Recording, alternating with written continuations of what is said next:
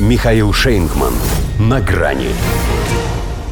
Все пучком. Евросоюз впервые стал стороной вооруженного конфликта. Здравствуйте. На грани. Сбылась мечта идиотов, что со своей идеей военной самостоятельности ЕС оказались нынче для США очень даже полезными. Нет, в Вашингтоне по-прежнему отвергают создание независимой от него европейской армии. Но стремление Евросоюза поучаствовать в качестве отдельной боевой единицы в украинской заварушке приветствуют. Во-первых, не все же им с прочими англосаксами подливать масло в огонь. Во-вторых, судя по некоторым признакам, подогрев этот кризис, они уже стараются от него не то чтобы откосить, но слегка отстраниться, делегируя союзникам право гореть в аду. А те и рады стараться. Мало того, что своей санкционной разнузданностью сами себя вогнали в весьма сомнительную экономическую перспективу, так еще и в горячем смысле идут во все тяжкие, поскольку конкретно идут на войну. Пусть без ее вербального объявления. Хотя в некоторых странах призывы ко всякому отребью вступить в иностранный легион ВСУ тиражируют вполне легально. Но гордятся собой что впервые в истории совершенно гражданский Евросоюз вооружает одну из сторон военного конфликта и сразу аж на полмиллиарда долларов. А там чего только нет. Планировали, правда, еще и 70 боевых самолетов. Уже даже распределили их поставки между Польшей, Болгарией и Словакией но поляки с болгарами через сутки отказались.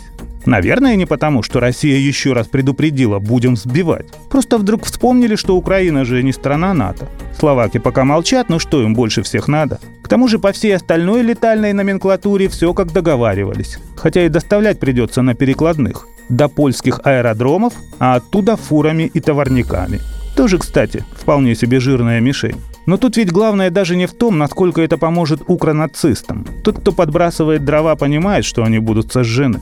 Важно самому погреться у чужого огня. Во-первых, все это не бескорыстно. Во-вторых, крепит ряды и мажет как копоть. И вот уже поддавшись общему психозу, даже аккуратная в таких вопросах Австрия решается на поставки топлива для ВСУ а сдержанные финны отгружают тысячами штурмовые винтовки и противотанковые фауст-патроны. Хотя после того, как раскодировалась Германия, впервые после Второй мировой, позволив направить свое оружие на русских, уже чего стесняться? Все опять в сборе, как тогда, когда еще и в помине не было никакого НАТО, а просвещенные европейцы уже сплетались в один пучок.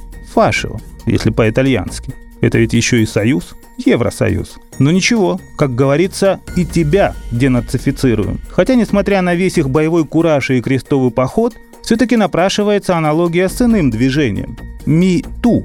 Тоже ведь не могут нам простить, как мы их тогда того. Даже те, кого по согласию. В отличие от оригинальной версии, мы еще, ох, как можем повторить. До свидания.